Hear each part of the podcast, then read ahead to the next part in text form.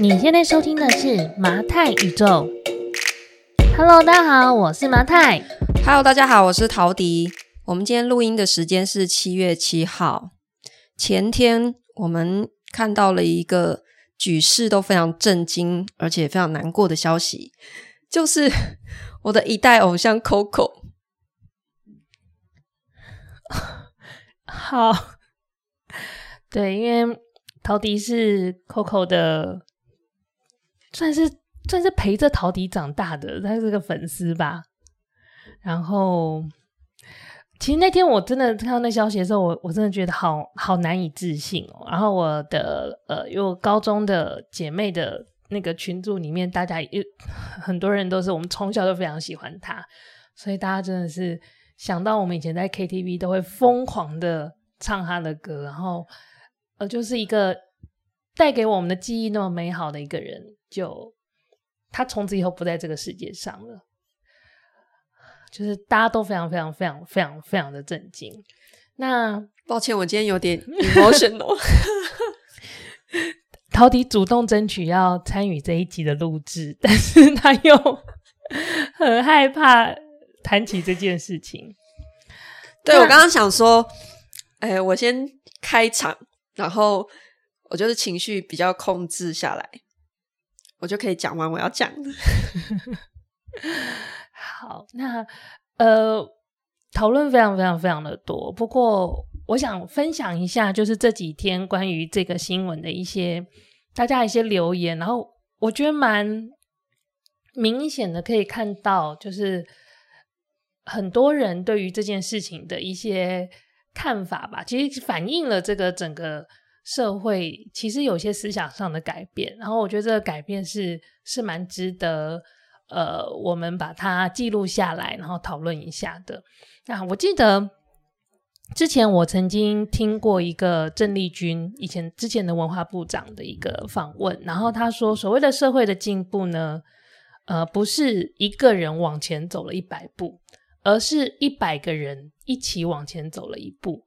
那我觉得这一次，呃，关于这个李玟离世的这个新闻，其实，在很多的讨论里，你会发现，呃，这个社会上的人其实对于呃轻生这件事情的观点，我觉得有一点点细微的变化。因为可能在过去的其他的新闻，在其他的名人。呃，采取轻生的手段离开这个世界的时候，很多人都会说啊，你怎么不想想爱你的人？或者是呃，当然，大部分留言会是 rest in peace，但很多人可能会提出来说，为什么要选择这样的做法？然后你的粉丝会很难过，你的家人会很难过。然后呃，可能过去大家会认为轻生这件事情是一个呃相对。不好的一个做法，所以大家会变得比较不能够谅解。就是虽然那个不能够谅解的的出发点是来自于难过，是来自于悲伤一个呃一个美好生命的离开，但是大家对于选择离开这样的做法，其实是不能够认同的。但在这一次的相关的新闻留言里面，我发现有越来越多人他们采取的回馈是说。辛苦了，或者是嗯，谢谢你曾经存在，谢谢你曾经这么美好。然后对于他的选择，其实更多的是理解，虽然不舍，但是是理解的。虽然不是说这样的做法是值得被推广的，但是对于做出这样子的选择的人，大家也逐渐能够知道说，这是一个非常困难的选择。然后。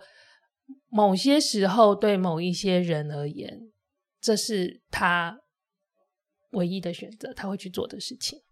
嗯，那个东西没有所谓的，就不用太多的价值价值绑架吧。就是每个人都有自己的生命的困难要去面对。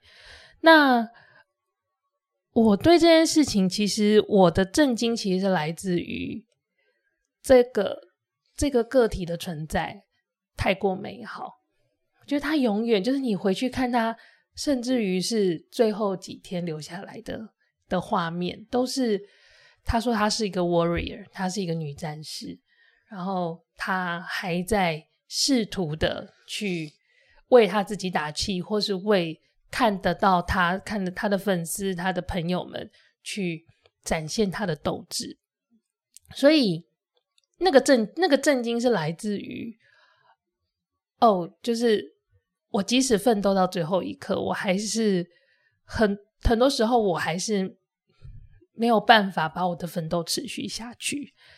那我自己在观察这件事情的时候，我的第一个困惑是，到底什么是死亡？就可能因为那个生太，那他的生太艳丽了，他的生，他的存在，或是他的生存，实在是太灿烂了，所以那样子的陨落会让人觉得非常的诧异。而生跟死这两个好像非常极端的东西，到底？他们是什么？他们代表的是什么？我自己隔天其实，在工作的空档，我 一直在思考这件事情。然后，我不知道大家有没有注意到，就是在佛学里面，他其实把死这件事情称为往生。所以，看来死亡这件事情，它不是一个终点，它是往下一次生命的一个起点，所以它是往生的这个过程嘛。那就我自己的理解啦，就是这几天找了一些资料，然后我自己思考整理了这件事情，生跟死这件事情的时候，我我会去怎么样去看待生跟死呢？其实我会觉得我们现在存在的这个当下是在生跟死中间的这个过程，所以呃，这个其实就会映照到，我不知道大家。呃，因为我是一九八零年代的生长的的这一个世代的人嘛，我觉得我在我小的时候，我们可能会对于我们的生命是觉得啊，生命是有意义的。比方说，like，比方说蒋公说的，我们的生命是为了创造宇宙继起之生命，又或者我们会觉得我们的人生是有使命的。我我在这个世界上，我是一个角色，我可能。我是一个女儿的角色，我是一个太太的角色，我是一个母亲的角色，或或者我来到这世界上，我有所谓的使命，我想要达到什么样的目标？在我们成长的过程中，好像这个生命本身必须要有所贡献才有意义。那我们常常会因为这样子的想法而变得，我这一辈子非得达到点什么，这一辈子才算是所谓的圆满或是成功。我其实越活，或者是越来越看到了，呃，不管是长辈也好，还是名人也好，或者是身边的的朋友，或是曾经认识的人，他呃结束了他的生命，他走向了下一个阶段的时候，我慢慢的意识到，原来存在这件事情不是不是那么目标导向的。其实存在本身就是目标，所以，呃，像李玟的存在，其实他曾经感染这个世界的，他曾经带给所有人的能量，那个就是这个生命里面我觉得很重要的一个力量，然后他在这个世界上所留下来的一个影响力吧，嗯。我在思考生跟死的这个过程中，我我在思考自己的存在的时候，我突然想起一个画面，是我之前有一段时间，我非常早上凌晨的时候都会去 河堤慢跑。有一天我在慢跑的路上，有一个阿姨她在用手机在帮路边的花拍照，那不是什么什么美到不行的花，其实路边很普遍的小菊花。然后那天。那天的确是因为那天好像是四五月吧，快要进入夏天的那个春天的季节，阳光很灿烂，天空很蓝，草很绿，然后花在那里很昂扬的姿态。但是真的感动我的是，那个阿姨在拍张照片的时候，她笑得非常的开心，她笑得非常的真诚，她笑得像个孩子一样。然后她那个快乐，然后找角度，觉得这里好美的那个神情，那个。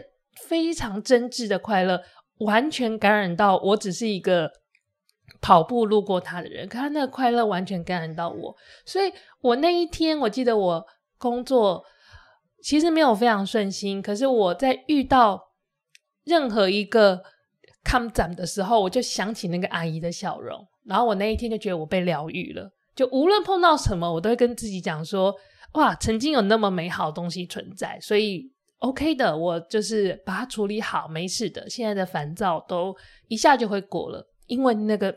那么美好的笑容，那么美好的画面，我今天看见了。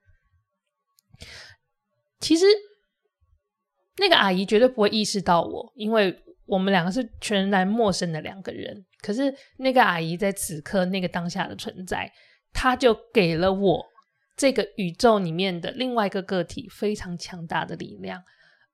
而我觉得这个就是每一个人的生命。在生跟死的中间，这个存在的过程里很重要的。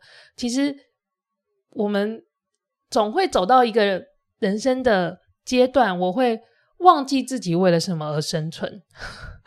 这样听起来好像很荒谬，可有时候你会觉得我，我活着到底在干嘛？然后我每天好像在做一样的事情，然后我总天我总是这样子被我的客户折磨，我的老板总是。一次又一次的改我的 report，然后他每一天的需求都不一样，我到底在干嘛？然后我难道我活着就是为了当个螺丝钉，然后每一天写这些报告，然后每年老板给我的考绩很好，我就觉得很开心吗？我到底在干嘛？但是想起那个阿姨的笑容，我会发现我的存在有可能是因为我不经意我带给这个世界的能量，而。有另外一个全然陌生的人，会因为我的存在感受到鼓舞，感受到幸福，然后感受到点什么，让他的生命更往前走一点，或者是更完整了一点。我自己是抱持这样的心情在看待我自己每一天跟这个世界的互动，所以，呃，其实我自己。每一次在思考 Podcast 的录音的内容的时候，又或者我相信陶迪也是，就是经过了这几年的创作，嗯，我们所谓的写脸书啦，哈，我们把它称为创作。这几年，不管是在脸书上写文章做分享，或者是呃，今年开始我们在 YouTube 上面录的一些内容，我们总结了我们的一些。呃，不管是理财也好啊，买房也好啊的一些经验跟大家分享的时候，其实我们内心里都一直很戒慎恐惧的，是觉得，呃，我的这一份分享，无论是在此刻，还是 maybe 一个月后，甚至于一年后，是不是会对另外一个人的生活造成很大的影响？而我现在想要分享的这个能量是，是我觉得。妥适的吗？因为有些时候，我们我们年纪比较小的时候，有没有想象小时候看那个武侠片的画面？有没有？你不太会控制能量的时候，那个咻咻咻就会到处乱飞嘛。我们有时候就会发脑子里会出现这个画面。然后我们现在长大一点了，我们就是要好好的把那个能量这样收好在你的双掌之间，然后把它运到一个对的地方，噗，把它推出去，大概是这种感觉。那。我觉得每一次创作其实都是，就是你在对这个世界去发出什么样的能量。嗯，当然就是这样子的脉络听下来，好像会觉得，那其实活着是一件也不需要特别费力的事情嘛。既然不需要特别费力，为什么现在的我们总是为了情绪而生病呢？我们总是会。我们会犹豫，然后我们会过度的兴奋，我们会在过度兴奋跟过度悲伤，或者是极度的生气等等这些极端的情绪里面，感到无能为力，感到困惑，感到彷徨。那现在的医学里面，其实我们逐渐知道说，即使这些所谓的情绪，它某些时候它是有。呃，生理性的原因的，呃，大家应该就有接触过所谓的多巴胺嘛？好，很多人就是会开始讲说啊，多巴胺它是一个体内的一个荷尔蒙，其实很多情绪面的一些疾病都会跟多巴胺有关，包括忧郁症啊，包括躁郁症啊。当然我，我知道啦，我现在这样的一个推论是非常，我我用非常简单化的去去陈述，因为我的医学知识也 只能够让我讲到这个程度。但我相信它背后的成因跟这些所谓的荷尔蒙、这些激素啊、神经的激素对于我们身体的一些作用，其实是相当复杂的。好。那多巴胺呢，其实是让我们可以感觉到快乐的，所以很多人会说，谈恋爱的时候，你就会分泌很多多巴胺，你可以感觉到很多的幸福，或者是吃甜点的时候，你会感觉到极度的那个快乐，那个其实就多巴胺。那多巴胺它既然是一个荷尔蒙，在身体里面呢，它就它就意，我们说它其实意味着幸福跟快乐，而。很可惜的是，这个东西它就是不能太多。这个宇宙很讨厌，什么东西都是要刚刚好就好。快乐也不能太多，太多的快乐，当你一旦失去，你一旦拥有那么多的快乐，你一旦失去的时候，你本来是你的快乐是，你的生活是从零点五到负零点五这边在震荡好了。可如果你突然之间你收到了五，好，被拉到了五的快乐。你掉回来的时候，你就会，它是个弹性嘛，它就会掉为负五，负零点五的那种低潮，跟负五的低潮是十倍的不同，所以这么大的情绪的震荡，其实对于我们的身心状态都是蛮不好的。但是呢，你会觉得说，哈，既然多巴胺这么多的多巴胺带给我这么多快乐之后，有这么大的痛苦，那。多巴胺少一点好了，我不要这么快乐，我人生一直吃苦好不好？也不行。如果呢，你的多巴胺呢，呃，合成的不够的话，那第一个是有可能就是你的身体发现多巴胺不够，它就会用肾上腺素来补。那如果你的肾上腺素分泌的比较多的情况之下呢，呃，像有一些小朋友他是生理性的多巴胺分泌比较不足，然后肾上腺素比较多，他就会有那个。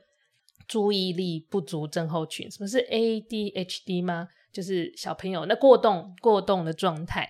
然后另外，如果你多巴胺真的很不够，因为多巴胺它其实会也跟你身体里面的一些肌肉啊，然后神经啊的操作有关，所以真的很不足的时候呢，其实现在医学也研究出来说，它会引起帕金森氏症。好，所以这些激素是我们过去感到很陌生，因为我们以前觉得情绪就是脑。就是心，可是没有想到它是我们整个身体的一个部分。好，那除了多巴胺，还有什么样的激素是可以让我们感觉到快乐？那要怎么样去获得这些激素呢？因为毕竟这个过程里、生命里、生活里还是有很多的小小的烦恼。如果可以多知道一点，可以让自己多感觉到一些些快乐的方式，或许不会那么的苦嘛。好，那现在呢，其实普遍来说，大家会知道的，还有一个呢是血清素。血清素呢，是我们之前我常会跟大家分享那个肠脑共生的这个理论嘛。这个理论其实现在就讨论度也还蛮高的。血清素的合成呢，其实就在你的肠子里。也就是说，它不是你说啊，我今天什么吃豆浆还是 吃蔬菜就吃得到血清素，而不是它是要在它在肠道里合成的。所以你吃了健康的食物，你身体喜欢的食物，你的肠道喜欢的食物，它其实就会合成血清素。然后血清素它就影响到你的。神经的状况是比较，呃，比较容易愉悦的，然后比较稳定的，不会有那么多的负面的情绪的产生的。那另外一个呢，是我这次在找资料的时候，我觉得很棒的一个激素的设计，它叫做催产素。催产素听起来呢，就知道顾名思义呢，就是要催你去生小孩 的一种激素。所以催产素是怎么样子在人体里面自然的形成的呢？它其实就是。你跟一个人很快乐的相处，呃，拥抱也好，牵手也好，然后跟一个另外一个身体在接触的时候，你的身体就会自然而然的产生的那个愉悦，那个愉悦其实就是催产素啊。听到这里呢，呃，有伴的都很开心，可这时候呢，单身狗就会说。那所以我们单身狗这么忧郁，这么不快乐，是不是就是应该？我们该怎么办？好，不要担心，因为呢，这个催产素这个激素呢，其实你吸猫啊、抱狗狗啊、跟小兔子玩啊，其实跟任何的生命互动的过程里，你都人体都会自然的去分。就去形成这样子的激素，然后让你感觉到幸福，感觉到快乐。所以这也完全证实了为什么我们跟猫咪相处会这么开心。因为我们一碰到它，就是我们就觉得啊，好可爱哦。然后被融化的时候，我们的身体就一直不断的去合成催产素，然后我们就沉浸在这个愉悦的心情里。那最后呢，是如果你常常很快的感觉到快乐的时候。还有另外最后一个激素呢，叫做呃脑内啡。那脑内啡呢，它其实就是，比方说你吃到你想吃的东西，快乐吧？你当你可以毫无限制的吃你想吃东西的时候，你很快乐。或者是有人说吃巧克力会快乐，那个其实也是因为它后面的机制也是它也是引发了脑内啡嘛。好，所以好有一点点矛盾啦，就是。我们想要快乐，但不能太快乐。我觉得你今天的内容也是帮我再做一个疗愈。大家好，我回来了。那大家以为我应该已经整个 fade out 了，就是好，我现在比较冷静一点了。嗯、我想，我还是要把我一开场 没有办法讲完的事情讲完。就是，就是其实这 Coco 的事情已经发生两天，然后为什么我到今天有这个情绪？其实我在。前两天是没有的，就是呃，在知道的当天，七月五号，然后到昨天，其实我的我情绪里只有震惊。然后因为这几天我的工作真的非常的满，所以我没有时间让悲伤的情绪出来，没有办法沉浸在悲伤的情绪里面。好，所以我觉得是因为今天我们开始。因为要录今天这一集的内容，然后我们认真开始讨论生死的问题，然后我觉得我那个情绪就出来了，是这样。那嗯，惨的又开始了，因为 Coco 是在我学生时代，国中到高中，占据我呃青春非常重要的嗯的一个角色，嗯，然后呢？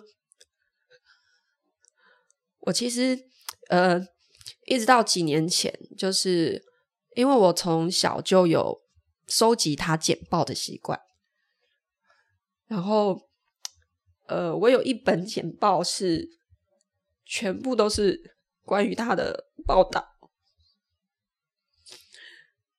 然后这个东西我一直到四五年前，我才下决心把它给。丢掉，跟他说拜拜，这样。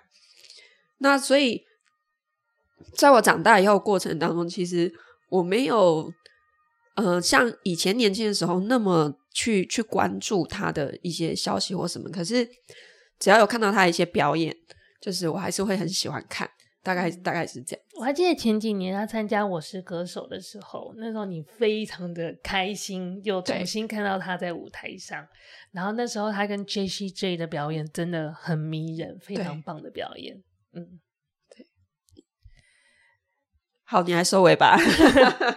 所以你知道吗？他他这一生他都不会，他都他他不认识你，可是他本身。很闪耀这件事情，就就影响了你很多。我相信他本身也带给你很多的能量。那我我常会觉得，呃，我们自己在在看自己的生命的时候，呃，有时候我们会太常去望着我们没有拿、没有得到的东西。我想要什么东西？这个这个面向，而去忽略掉，其实我们存在在这个世界上的这个事实，已经是很重要的一个恩典。然后，它已经对很多人来说都是很棒的事情。我我我我并不是说你需要背负多大的压力，就是当你真的过不去的时候，要去想着说哦不行哦，因为我妈妈很爱我，所以我不能怎样怎样。就是我觉得不是那么，不是什么事情都是用责任去去思考的，只是其实你可以多肯定一点自己的存在吧。那。嗯，我现在其实意识到，就是呃，前几年可能，比方说在十五二十年前，就是我还在看台湾的综艺节目的时候，那个时候其实我不知道大家有没有印象很深刻，那时候的综艺节目都是会那种，呃，你答对问题就可以获得奖金一百万。或者是什么百战百胜好了，就是那种对抗的，然后玩很刺激的，或者是什么一群艺人大家一起去高做高空弹跳那种，过去那个年代的所谓的综艺的节目，会让大家觉得发笑的，很多都是高就是高度的刺激所带来的综艺感。但是这些年来，呃。我有时候陪着 Tody 一起看一些综艺节目，比方说像《嗨营业中》啊等等的，我会发现现在的新的综艺节目更多的其实是去记录一个人在这样的活动里，在日常生活里，他一步一步的成长，那一步一步的成长里面带给他的快乐、惊喜或者是挫折，那个那个东西好像浓度不像以前去高空弹跳那么的强烈，但是却很容易引起共鸣。所以，我其实虽然有时候我对社会上的人会感到很困惑，有些时候我会对对身边的人感到困惑，但是我宁愿保持一个比较乐观的想象，就是这个世界的确是越来越理解宇宙要告诉我们的讯息吧。我们其实从过去追求那种强烈的快乐。强烈的拥有，强烈的幸福的那个状态，其实很像暴发户啦。就是你刚开始有钱的时候，你一定是要拥有最好的什么什么什么的。可我们整个社会已经慢慢的走向，我可以去欣赏那些比较微弱的、比较没有那么出彩的，但是我可以去欣赏它的美，我可以去欣赏身边的事物的美，我可以去欣赏原来一个人从。不，什么都不会，到最后开了一个一个店，然后这个过程里，他的学习，这个这样子的共感是我可以欣赏的。呃，蔡康永有一句很有名的话，是他之前应该是在《奇葩说》这个节目里讲的。他说：“人生最重要其实不是快乐，是平静。”我非常认同这样子的一个观点，就是快乐。过后总是好像带着一点点的惆怅，因为太快乐了，那个快乐是没有办法延续的。就太极端的东西，它是不持久的。但是平静是你可以一直在那个状态里，然后而平静的困难其实是在于你面对挫折的时候，你是否有保持平静，然后去好好的走过它的这个。这个能力，呃，我越来，我觉得这件事情，其实我自己长到现在才发现，时间真的是一个很神奇的东西。就是随着时间，你会知道说，怎样的痛苦，怎样的挫折，somehow 它真的会被时间抚平。所以，因为我有过几次经验，我的那个当下过不去的坎，最后被时间慢慢的抚平了。所以我现在。碰到生活中的一些一些比较低洼的时候，我就会跟我自己说没关系，就让它过去。或者是碰到一些争执、纠纷、人跟人之间的不愉快的时候，我也会跟自己说，就让它慢慢的过。其实可能过一天、明天或者后天，这件事情就会过去了。呃，保持这样子的一个平静面对这个世界的能力，呃，或许我有点迷信吧。我觉得在二零二三年开始到二零二四年，呃，如果有关注跟我一样有在关注唐老师，或者是有在关注所谓星象的人，就会知道说，呃，接下来是进入一个冥王星，呃，要进入水瓶的时代。那在那个时代里，我们可能会面临到一些动荡，因为在上一次，嗯，碰到这样的情况的时候，我记得在上一次冥王星进入水瓶，我要是没有记错的话，抱歉，因为我没有这没有去查证哦。但我要是没有记错的话，上一次这个时间点应该是一七七六年那个时代，也就是说，那个。上一次这个世界出现这个星象的时候，其实是一个大革命的时代，呃，包括美国的建国啊，还有法国大革命，都是在这个星象的时间点发生的。所以，我们不知道，我们不知道接下来会面对到什么样的世界。但是，如果我们可以保持平静的去面对这个世界，或许我觉得不是一个太坏的，因为。如果大家的情绪都可以呃稍微那个坡度拉拉平一点点，不要那么的震荡的话，或许我们的整体整个大群体的共振就不会那么的震荡，我们可以稍微的平缓一点点啦。哎、欸，你后面这一趴是不是我刚刚第二次出来哭完以后，你都临场发挥？因为我记得你的讲稿没有那么长。对不起，对对对，但我就是。不会啊，可是我觉得很棒，因为我们今天聊生死嘛。嗯、那我觉得生跟死总是给人一种极端悲伤或极端喜悦的感觉。但是回过头来，我们要是可以回归平静的话，对，我就是、嗯、我，我觉得可能有一些人被我今天这个 emotional 感染了，我很抱歉。对，可是我觉得麻太今天在这里的一个出现，就是来抚慰大家的心灵。嗯。OK 的，没有问题。我们在生活里总是会遇到，嗯、我们会新遇见很多东西，然后我们会跟很多东西 say goodbye。嗯，但这都是一个过程，然后最终我们是会，有些人都会因为我们而存在的这个过程感受到力量的，然后这是很好的事情，嗯、不要担心。好，那今天的麻太语就到就到这边喽，我们下礼拜见，拜拜，拜拜。